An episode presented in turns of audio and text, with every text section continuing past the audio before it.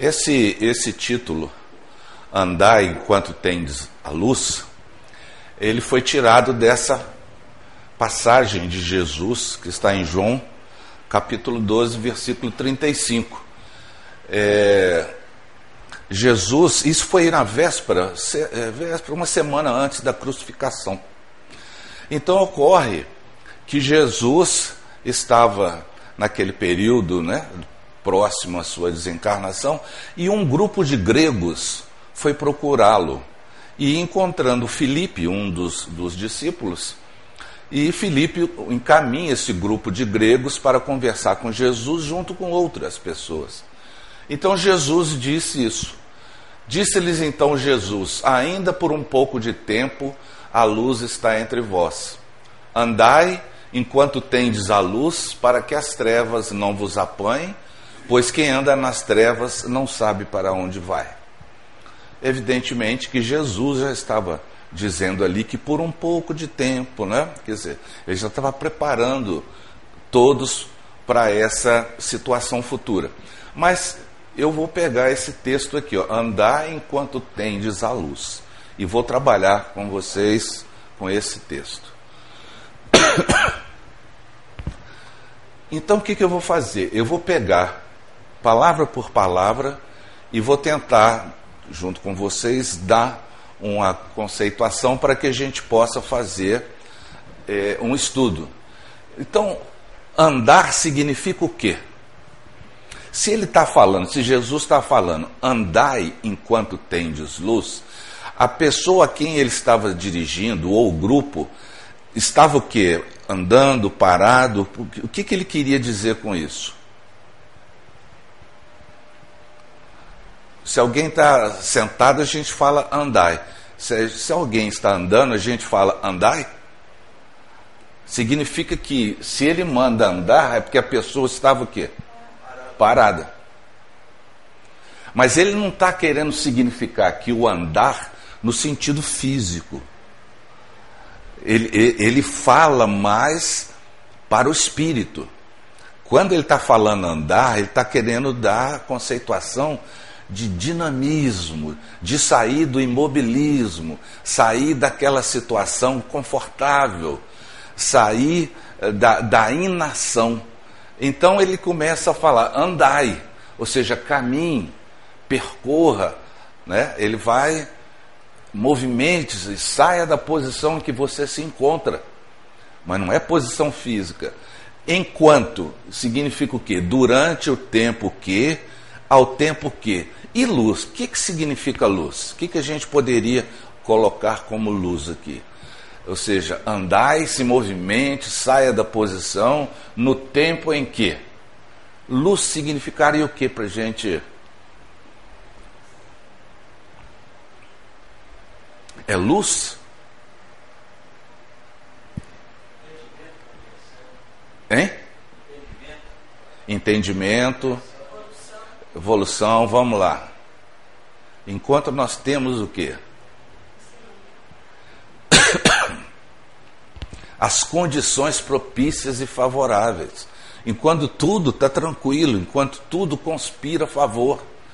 Então o que, que ele está querendo dizer? Isso vamos nos movimentar, né, no sentido espiritual, no tempo em que as condições estão favoráveis. Se a gente espremer isso aqui, é como se ele tivesse, e, e Emmanuel, eu vou comentar agora há pouco, fala sobre isso, é como se ele tivesse falando, gente, aproveita enquanto vocês estão aí, andem, enquanto vocês estão encarnados, aproveitem, caminhem, prosperem no sentido espiritual, evoluam, enquanto as condições são favoráveis, enquanto você tem um corpo, enquanto você tem oportunidade, enquanto você tem habilidades, enquanto você tem tempo, enquanto você tem dinheiro, não importa. Então, é nesse sentido que a gente vai comentar isso. E a gente vai pegar um texto que está no livro Vinha de Luz, em que o Espírito Emmanuel vai comentar esse, essa frase. Vocês vão me desculpar por causa da tosse, porque está difícil. Ele vai falar que o homem, quando fala homem, é um espírito encarnado. O homem se encontra fixado entre o ontem e o amanhã, e o futuro. O ontem. Por que, que ele fica fixado no ontem? Devido à atração vigorosa dos nossos instintos e condicionamentos, ao mesmo tempo em que projeta para o futuro as metas que a gente precisa atingir. Mas, por enquanto, todas essas metas, ou quase todas, são vinculadas às questões materiais.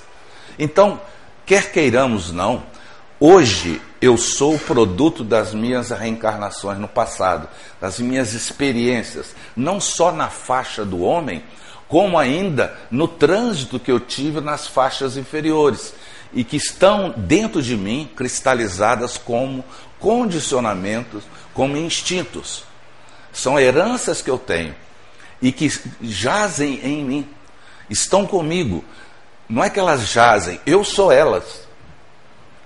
Elas se espraiam de mim em determinados momentos da vida. Então, esse é o meu ontem.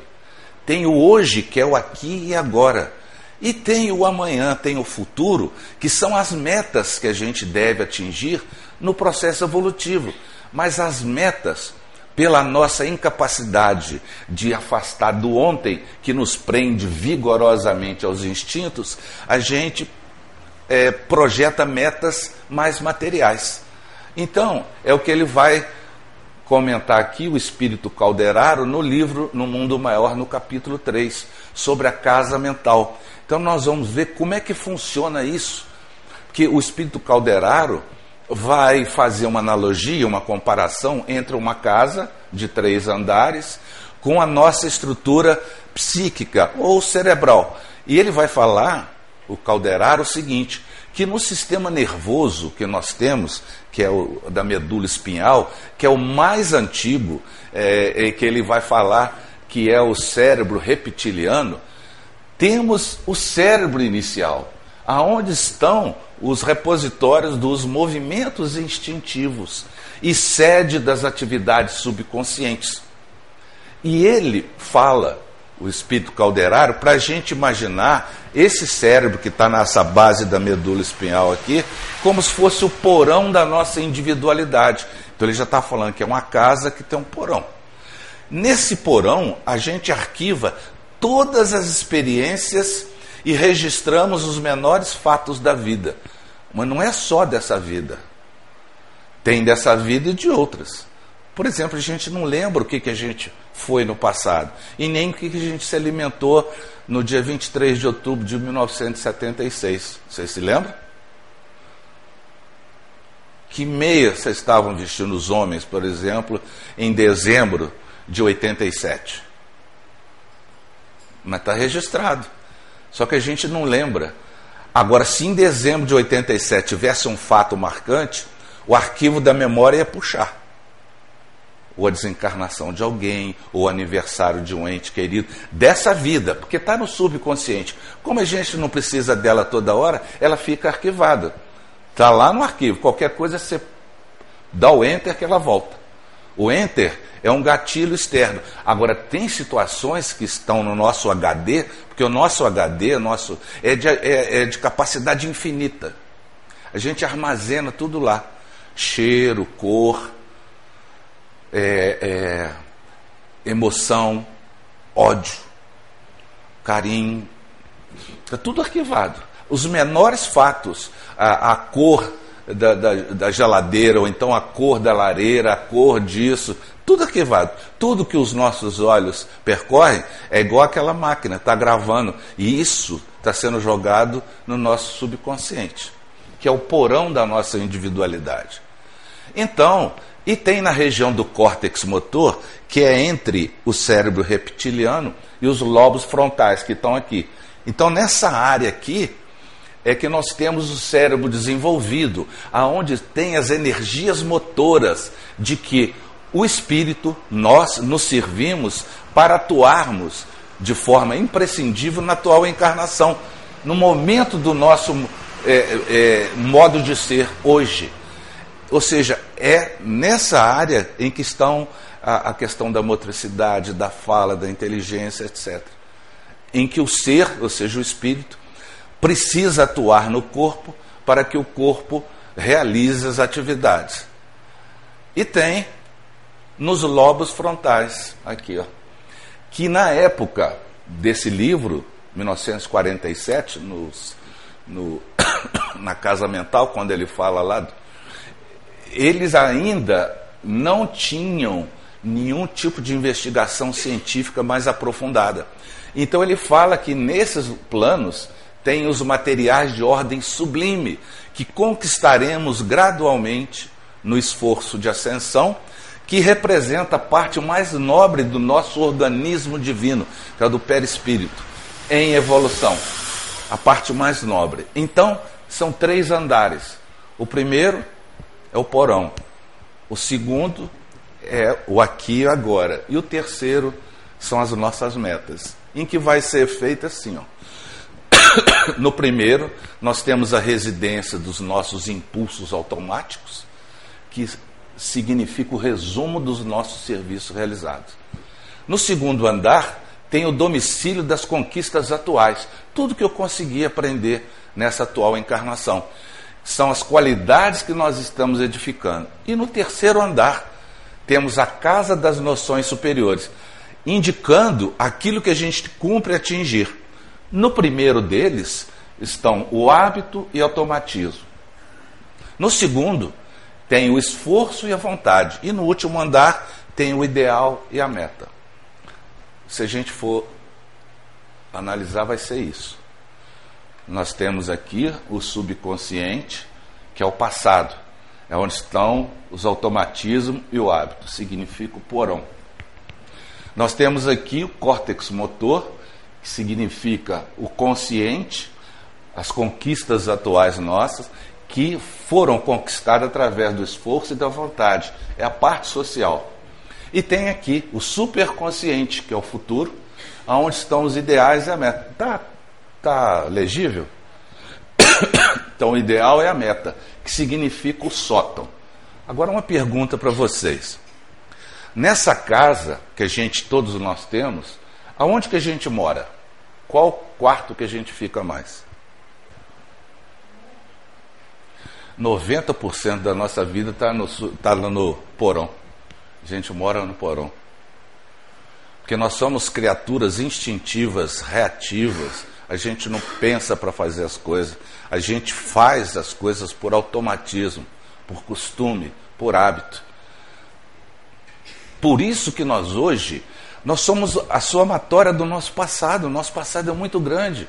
O que nós fizemos hoje na atual encarnação é muito pouco para combater esse passado. Que quem governa a gente é o passado. A nossa raiva gratuita, o nosso ódio. E a gente vive no piloto automático. Todos os dias a gente faz tudo, agora aquela música do Chico Buarque, né? Tudo sempre igual. Então nós vivemos mais aqui, ó, no porão da inveja, do ciúme, da raiva, do ódio, né? da, da do poder, do roubo, da corrupção, tá tudo aqui, ó. A casa da gente no porão, onde é que a gente guarda as coisas que a gente, né? A gente vive mais aqui, ó. Aliás, isso aqui vive mais em nós. Pelo fato de nós sermos espíritos ainda vinculados na predominância da, da, da, do mal sobre o bem. Então, o que extrai de nós é o resultado disso. A predominância da nossa natureza animal ainda. Por isso que nós moramos num planeta de provas e expiações. Porque se a gente ficasse aqui, a gente estaria aqui em missão. A gente estaria morando em mundos felizes. Porque o ideal e a meta, quando está lá, são as aspirações nobres. A gente pode ter aspiração. É uma coisa, é um projeto, mas a nossa realidade, por enquanto, ainda está aqui. Essa é a grande dificuldade nossa como espíritas, quando a gente se cobra algo que a doutrina espírita nos fala e a gente não consegue compatibilizar aquilo que a doutrina nos fala com aquilo que realmente nós somos. Essa dicotomia, essa defasagem é que traz para nós insegurança, traz para nós assim medo, é, de não conseguir ser aquilo que eu deveria ser. E começa a trazer culpa. E como traz culpa, a gente fala: nossa, eu tento fazer isso, mas eu volto a repetir. Então é difícil ser espírita e a gente coloca no espiritismo a culpa, porque a gente fala que o espiritismo exige muito, que a gente tem que ser santo. Nada disso. É porque a gente é incapaz ainda de se libertar desses condicionamentos pesados e aos poucos fazer o que Jesus tá, nos ensinou. Porque o Espiritismo vem mais para isso. Um exemplo que eu sempre dou nas palestras é a questão do perdão.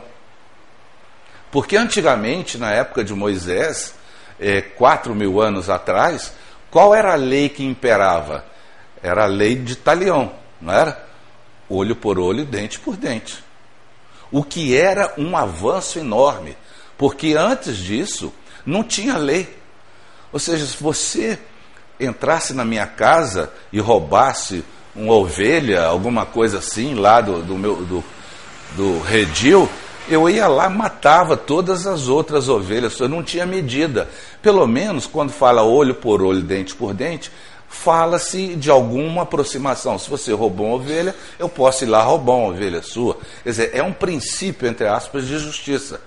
Mas Jesus inovou, ele falou: ó, foi dito, olho por olho, dente por dente. Eu, porém, vos digo, ele falou: agora eu vou mostrar para vocês que não é só isso mais ama os vossos inimigos e orai pelos que vos perseguem e caluniam.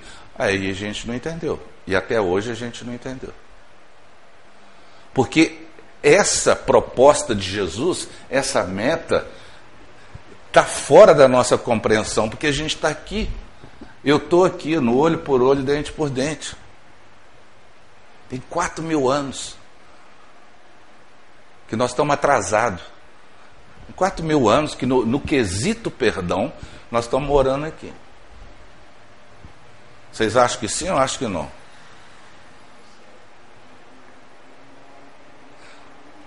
Quando a gente fala chumbo trocado não dói, significa o quê? Não é olho por olho, dente por dente. Pau que dá em Chico, dá em Francisco. O vento que venta lá, venta cá. Bateu, levou. O que, que, é isso?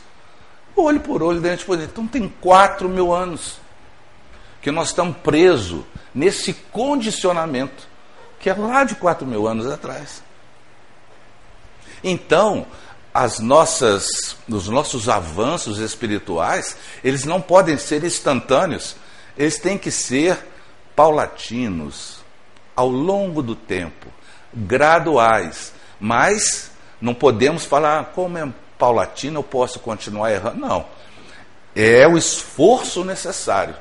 Aqui. Esforço e vontade.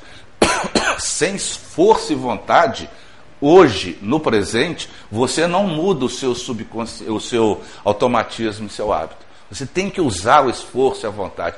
Porque o esforço e a vontade são atributos do espírito. O animal não tem vontade. O animal não, não faz esforço. O animal não fala o seguinte, ah, o leão fala assim, olha, são meio-dia e meia, eu estou com a fome danada, acho que eu vou comer ali um, um animal qualquer. E vai lá e mata o animal. Não. Deu fome, ele vai lá e mata. Ele tem que satisfazer o instinto dele na hora. Do sexo é a mesma coisa, da proteção à prole é a mesma coisa, de atacar quando se vê atacado. E são instintos. Nós temos um instinto, quando algo nos ameaça, todo o nosso corpo se prepara para a fuga ou enfrentamento. A adrenalina sobe. Isso foi aurido como? Desde lá dos animais. Quando a gente era ameaçado, os corpos que a gente passava por eles iam trabalhando isso. E a gente lança adrenalina sem precisar, porque a gente não vai, ah, agora lança adrenalina que eu estou com medo. Não. O corpo responde por automatismo. Então, o Emmanuel vai continuar e falar o seguinte: a vida humana, ou seja, a atual encarnação, apesar de transitória, é a chama ou é a luz que nos coloca em contato com o serviço de que a gente necessita para a nossa ascensão justa. Ele já está falando, é nessa atual encarnação, apesar de ela ser transitória, é o serviço que nós necessitamos. E nós temos que utilizar o esforço e a vontade. E ele fala assim: porque somente nessa ocasião, no hoje, no aqui e no agora, é que é possível resgatar, corrigir, aprender, ganhar, conquistar, reunir, reconciliar, enriquecer-se no Senhor. Porque isso só posso fazer agora. Eu não posso fazer no passado, porque já passou. E nem posso fazer no futuro, porque não ocorreu. Então eu tenho que fazer agora. Ah, já passou um minuto, já tinha que ter feito. Já passou mais um segundo, já tinha que ter feito. Ou seja, é nessa atual existência. Andai enquanto tendes luz, ou seja, vamos caminhar, sair do nosso porão na atual encarnação enquanto nós temos as condições propícias, temos o Espiritismo, temos o trabalho que podemos realizar, temos os livros para ler e temos toda uma série de experiências que só a Terra pode nos propiciar. Porque no plano espiritual você vai evoluir, mas o compromisso nosso está aqui na Terra. Porque foi aqui que a gente errou. Então a nossa necessidade de evolução está aqui. Então, está lá no pão, eu falei vinha de luz, não é pão nosso. O Emmanuel vai falar, sem os característicos de melhoria e aprimoramento na atual encarnação, a gente vai ser dominado pelas trevas. Vão lembrar o que, que Jesus estava diz, dizendo, né? Ou seja, o que, que significa trevas? Né? Ou seja, a gente vai anular a nossa oportunidade santa tornando aos impulsos menos dignos e regressando em seguida à nossa desencarnação ao mesmo sítio de sombras de onde a gente veio para vencer novos degraus na sublime montanha da vida. O que, que ele está querendo dizer? Se a gente não modificar, a gente vai ser dominado pelas trevas que Jesus estava falando. O que, que significa trevas?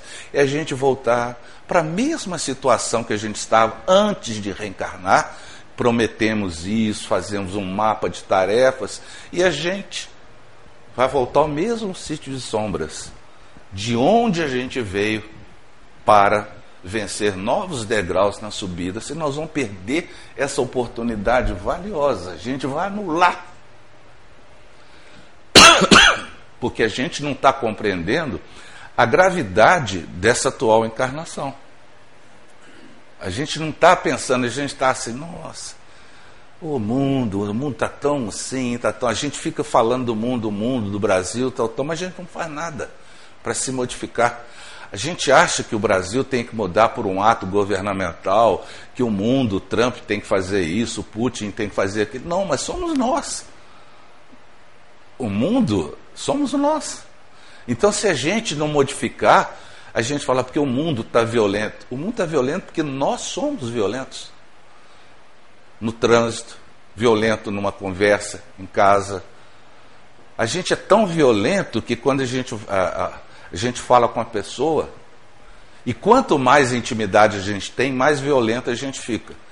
Porque a gente fala, fulano, busca ali para mim aquele negócio. Fala, o quê? Que, como é que a gente fala na segunda vez? Calmo ou mais irritado? Não busca ali, como é que é? Na terceira, falei para você buscar lá, e já fala em voz alta. Agora, quando é uma pessoa desconhecida, a gente fica tudo mansinho, né? Falando, podia pegar ela para mim? O que, que foi? Não, para pegar ela, não entendi. Não, só para pegar. A gente continua. Então, isso dorme em nós, esses condicionamentos. Então, a gente tem que começar a treinar isso nas nossas relações interpessoais, no trabalho, em casa, na casa espírita. Na casa espírita é mais fácil, porque nós temos um verniz espírita muito comum. Ah, espírita não pode falar disso, não pode postar isso, não pode fazer aquilo. A gente sempre tem que achar que tudo vai funcionar na prece, na oração, no bom pensamento. Então a gente odeia os outros de modo fraternal, mas odeia, mas só que não fala. A gente tem um verniz, né? É, você vai sair com a esposa, com alguma pessoa assim no restaurante, chega à mesa, você puxa a cadeira, a, a, esposa senta, você empurra, né? E em casa, como é que você faz? Ela vai sentar, você puxa a cadeira, tum, ela cai no chão. É diferente. A gente faz as coisas para uma situação. No restaurante está todo mundo olhando. Você ainda coloca aquele guardanapim, coloca direitinho. Pede, por favor, o garçom. Todo educado. Em casa, não, me dá o sal, me dá isso aqui. É? Então, o que, que ele está querendo dizer? Aproveitar no ato da marcha, ou seja, enquanto nós estamos agora, para não perder essa oportunidade santa. Agora, para isso, nós temos que fazer isso aqui, ó. Esse salto consciencial.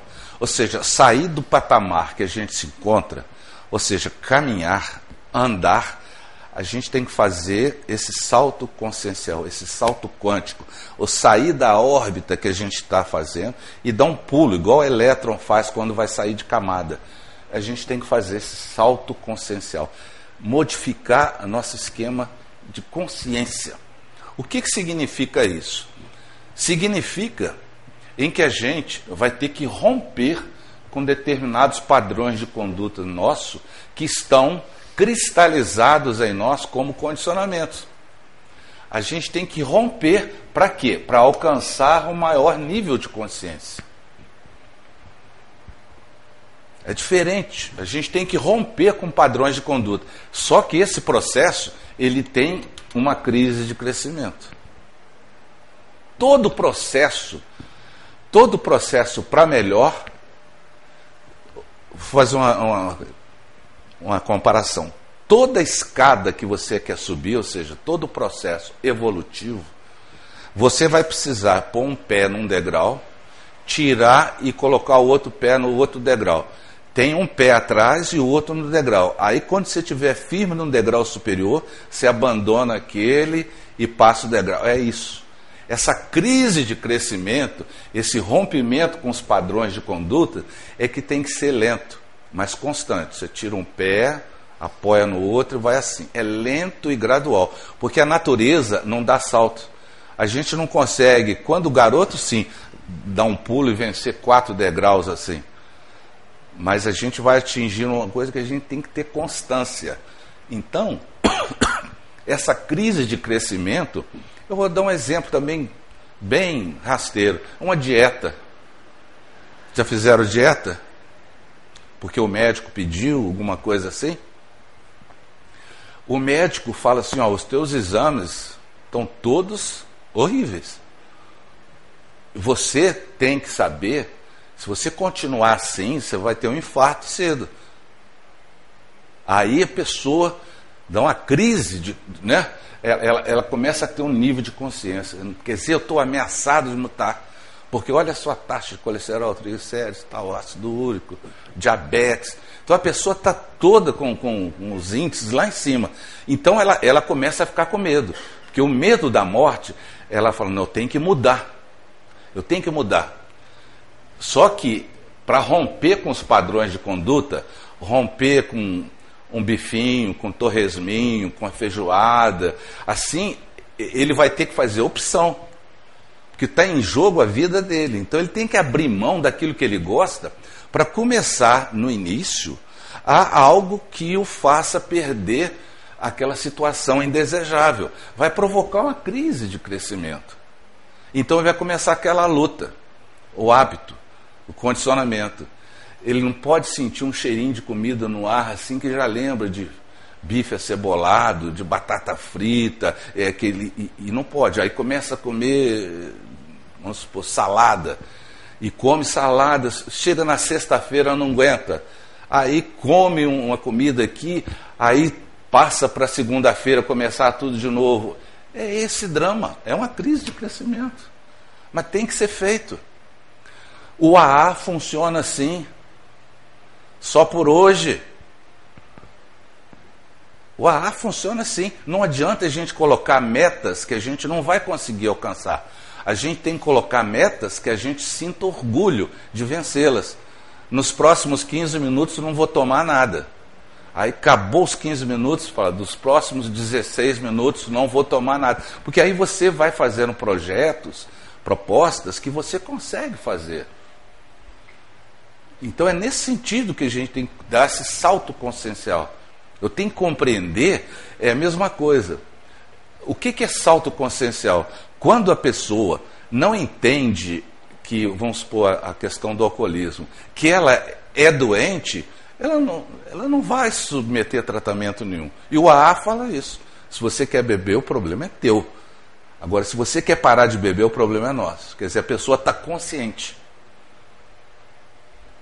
Que ninguém que esteja inconsciente adere a um movimento de melhoria. Porque para aderir, essa pessoa tem que estar consciente. Então, nessas situações como rupturas, né, romper com os padrões de conduta que a gente vinha trilhando de modo condicionado, o que, que acontece? A gente vai rumar para patamares de maior expressão, lucidez e liberdade. Quando a gente começa a perceber, por exemplo, quando a gente estuda o Espiritismo, e estuda a dinâmica do processo evolutivo, em que a gente foi criado simples e ignorante, em que a gente percorreu caminhos bem difíceis lá no início e que a nossa destinação é a perfeição relativa. Quando a gente sente a consciência entender que nós somos imortais, quando a gente percebe que o nosso corpo é provisório, que o que vale é a vida espiritual, a gente começa a sair do grau de importância que a gente dá para as coisas da terra. A gente entende que o que vale é o espírito. Então eu vou ligar menos para a roupa. Eu não vou ter aquela para ser bonito, para ser assim, assim, assado. Não. A beleza não está naquilo que você veste, está naquilo que você traz, que você é. Quando você dá esse salto de entendimento, as coisas do mundo começam a perder o valor. Não que a gente vá viver sem nada. Não. A gente vai viver no mundo sem pertencer ao mundo. A gente vai entender a dinâmica da vida. Então a gente vai ter limite do necessário, do supérfluo, porque a gente está com um grau de consciência claro agora. A gente tem uma definição de projeto de vida mesmo que a gente desencarne, né? mas isso faz parte do processo. Então, nós temos que mudar o foco. Significa transferir o foco da consciência do aqui, do agora, do ego ou da personalidade para o si espiritual, para o self, para o espírito. Eu não posso confundir eu, espírito encarnado, com eu, espírito imortal. O corpo é um instrumento que eu preciso para que eu me manifeste no planeta Terra para o meu aprendizado. Ele é importante nesse sentido. Então, eu vou ter que tomar banho, vou ter que escovar dente, vou ter que ir ao dentista, vou ter que ir ao médico, porque eu tenho que cuidar dele como eu cuido de um carro, porque o carro me leva em qualquer lugar. Mas, a partir do momento que eu cuido mais do carro do que de mim, tem algo errado. A partir do, do momento que eu começo a fazer 15, 16 cirurgias plásticas, tem algo errado. A partir do momento que eu frequento a academia todos os dias para deixar o corpo sarado, está errado. E onde estão as academias do espírito? Para bombar o espírito, para sarar o espírito. É isso que a gente está. A gente privilegia o, o, o, provisório em detrimento do essencial. Que o essencial somos nós espíritos. Nós estamos aqui matriculados para o aprendizado. E a gente né, fica preocupado com coisas, e a gente se desgasta com opiniões, quer ter razão em tudo, quer ter o dom, assim, o último, é, a palavra dele. A gente fica com vaidade, coisa que não tem nada a ver. Né? Então, a gente tem que despertar para a realidade do que a gente é, além daquilo que eu estou. Eu estou encarnado, mas quando eu desencarnar, eu volto para minha casa, que é o plano espiritual. Eu estou aqui de passagem. Eu não estou aqui, eu estou de passagem. Toda noite a gente volta para casa. Só que alguns pegam os atalhos aí, vão, né?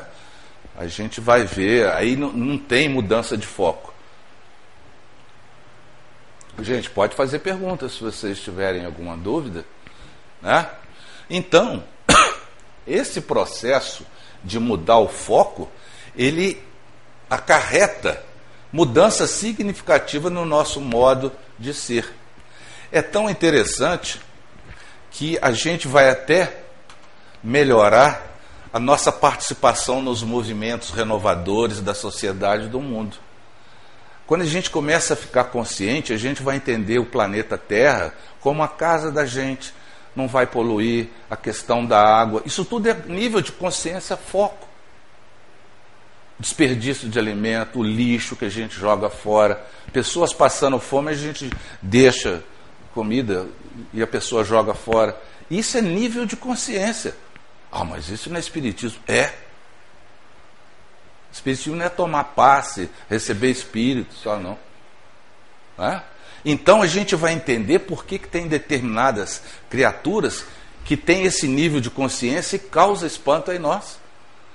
Você vai ver eh, irmã Dulce, que tinha 40% da capacidade pulmonar, ela não podia dormir deitada, ela tinha que dormir assentada, com bala de oxigênio direto, um balão, e trabalhando no hospital. 40% de um pulmão só, porque o outro já não existia. Não podia falar muito, porque ela. ia trabalhando. Os doentes dela eram mais importantes que ela. Ela se esquecia. Onde ela tirava essas forças? Mudança de foco. O foco não era ela, o foco eram os doentes dela. Igual o Albert Schweitzer. Albert Schweitzer, depois, um, um, um, um homem, né, um alemão, ele muito famoso porque ele era um exímio executor das obras de Johann Sebastian Bach e era filósofo e era teólogo na Sorbonne, etc. E resolveu com 30 e poucos anos, que para a época dele era muito antigo, ele vai fazer um curso de medicina e se especializa em medicina tropical. Quando todo mundo achava que ele ia abrir um consultório na Europa mesmo, para ganhar muito dinheiro, porque ele era famosérrimo, ele se interna no, no meio da África Equatorial Francesa, lá no Sudão, para tratar, tratar de índios com lepra. O que, que leva uma pessoa a, a, assim, a ter movimentos renovadores da sociedade do mundo? Que foco é esse? Estão entendendo o que eu estou querendo dizer? Ele não está pensando nele, está pensando na humanidade, o que, que ele pode fazer para. É isso que distingue os benfeitores da humanidade de nós. Que a nossa visão é tão estreita que a gente quer a nossa casinha, a gente fica assim na, na, naquele terreno, lá no, no nosso porãozinho. Ah, eu tenho minha televisãozinha no quarto, eu tenho meu celularzinho, eu tenho meu carrinho, eu tenho tudo, então estou tranquilo. Não é isso, isso tudo acaba um dia, a gente não vai levar para o plano espiritual.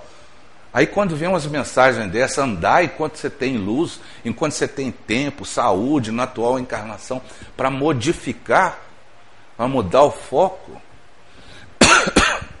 é complicado, né? Então, só que esse despertar faz com que a gente enfrente novos desafios. Esse, esse artigo do, do André é muito interessante. Aí tem o ponto de vista, né? Quando eu coloco no, na minha perspectiva futura o espírito, eu diminuo um pouco as ansiedades do mundo material. Eu começo a dar menos valor, porque eu me coloco, igual Kardec fazia. Quando eu sou assim, a, a, as dificuldades da vida, ele falava, estavam me atrapalhando muito, eu mentalmente subia a montanha. E lá de cima eu via tudo pequenininho. Vocês já foram, ó, uma montanha a gente vê tudo pequeno. É a mesma coisa. A gente sobe mentalmente, eleva, e a gente vai ver que tudo que a gente estava preocupando tem tão pouca importância. E a gente muitas vezes valoriza isso. Né? Então ele vai lá ver que as vicissitudes e as tribulações da vida são pequenos, são incidentes que suporta com paciência, porque são de curta duração. É igual o Chico fala, isso passa. Ah, tá, isso passa. Agora, para quem não tem a perspectiva do amanhã, isso não passa nunca. A dor está. Entendeu a diferença de, de percepção? Então, deixa eu ver aqui, ó. Estou vendo que já está quase na hora. Aí Jesus vai trabalhar essa mudança de foco nessa frase aqui, ó, não amontoeis tesouros na terra, pois são perecíveis, mas amontoais no céu, onde são eternos. Olha só, há dois mil anos ele já vem falando isso. Preste atenção naquilo que é principal. Ou em outras palavras, não deis mais importância aos bens materiais do que aos espirituais, e aprendei a sacrificar os primeiros em favor dos segundos. Os espíritos nobres eles quase não possuíam nada. Eles não precisavam. Você vê Gandhi. Gandhi tinha uma roupa. Você vê como é que vestia o Chico. Aquele terninho e tal. O que vale é o que é a pessoa é. Não o que a pessoa traja, né? E Jesus vai falar também, ó, buscai primeiramente o reino de Deus e todas essas coisas se vos acrescentarão. Não andeis inquietos pelo dia de amanhã, porque o dia de amanhã virá de qualquer maneira, porque cada dia tem a sua própria aflição. Qual o sentido da nossa vida, gente? Por que, que a gente vive? Por que, que a gente está aqui? que, que eu quero na vida atual? O que, que eu busco? Aposentar? Não, se bem que agora não vai ser possível aposentar, mas não. vai ser complicado, vai ser difícil. Enfim, o que, que a gente. Qual o sentido da nossa vida? Para que, que eu estou vivendo? Vocês já se perguntaram isso? Para que, que eu vivo? dou um duro danado, casa, tem filhos, tal, colégio, tal, viagem. Para quê? Primeiro a gente tem que entender que a gente é submetido a esse processo evolutivo que é a edificação do reino de Deus em nós. Tem uma página maravilhosa do Leon Denis no livro O Problema do Ser, do Destino e da Dor em que ele fala de uma forma tão suave, tão poética, que a gente fica imaginando né? os mundos superiores. Uma coisa notável, a progressão dos mundos. A gente viaja, chega ao ponto que a nossa mente não consegue acompanhar. Mas é edificar. É, é como se a gente tivesse no pré-primário, a gente tivesse no embrião do processo evolutivo e a gente pudesse, por uma nesga qualquer, compreender a nossa capacidade de fazer doutorado. Imagina uma pessoa que está no embrião, um futuro espírito, e um dia ele chegar ao doutorado. Olha quantos caminhos. E vai chegar. Ou seja, a gente sair dessa condição nossa de simples, ignorante, ainda vivendo no, no nosso porãozinho, a gente habitar galáxias, a gente não precisar mais ficar submetido à lei dos renascimentos. A gente não vai precisar mais reencarnar, porque a gente já superou essa fase. Aí um, o, o universo é a nossa morada. Pensa bem. E o universo é infinito. E a evolução é infinita. E nós vamos participar desse processo porque nós somos imortais, nós não vamos morrer nunca. Nunca. Nós vamos trocar de roupa. Que é os corpos, né? Olha lá, somos perfectíveis. Nós temos a vontade, o livre-arbítrio, a inteligência para fazer essa edificação, essa mudança de foco, essas dificuldades. E isso é um processo individual. Uma mãe não vai poder fazer isso para o filho, um pai não vai fazer isso, nem o irmão. Isso é cada um por si e Deus por todos. Não adianta eu pegar X do meu progresso espiritual e colocar na caderneta de poupança da minha filha. Não se faz isso, isso não é dinheiro, isso é conquista individual. A gente não transfere conhecimento assim, é, experiência. A gente passa informações, mas a pessoa tem que vivenciar para a pessoa sedimentar aquilo. E aqui tem uma fala, é, para encerrar, tem mais outro slide, de um espírito que estava na cidade de Cracóvia, 1861. Ele estava passeando e chega de noite, ele dá uma comunicação e fala o seguinte: estava passeando em Cracóvia. Fala, Quando considero a brevidade da vida, fico dolorosamente impressionado pela incessante preocupação da qual o bem-estar material é para vós o objeto, ao passo que ligais tão pouca importância e não consagrais senão pouco ou nenhum tempo ao vosso aperfeiçoamento moral, que deve vos ser contada para a eternidade. Então ele já começa assim. Falei, gente, quando a vida é tão pouco, para a gente, 100 anos demora muito. Para a eternidade não é nada. É assim, ó. Então, quando ele considera a brevidade da vida, ele fica de forma dolorosamente impressionado pela preocupação incessante como que a gente inverte aquele foco. A gente se preocupa mais com as coisas materiais do que com o nosso aperfeiçoamento moral, que é aquele que é, vai ser contado para a nossa é, é, eternidade, como ele fala ali. Então ele fala: não haveis pensado senão em vosso corpo o seu bem-estar, seus gozos foram o único objeto de vossa solicitude egoísta.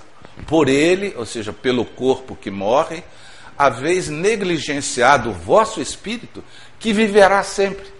Olha só quem está falando. O corpo que morre, vocês dão mais atenção a ele, que é a educação do espírito que vai viver sempre. Assim, esse Senhor tão estimado e acariciado, o corpo, né, tornou-se vosso tirano comanda vosso espírito que se fez seu escravo. Aí ele mata. Estava aí o objetivo da existência que Deus vos havia dado? É para isso que Deus nos criou? Essa existência que a gente está tendo agora foi para isso? Para a gente inverter?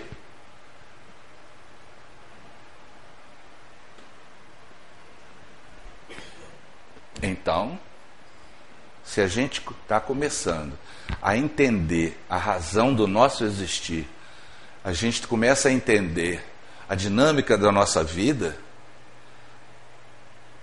então a gente, olha, tem que andar, sair da posição, movimentar-se durante o tempo em que as condições estão propícias, estão favoráveis. Certo? Alguma pergunta? Então, que Jesus nos abençoe, muita paz e que permaneçamos nessa disposição de melhoria espiritual.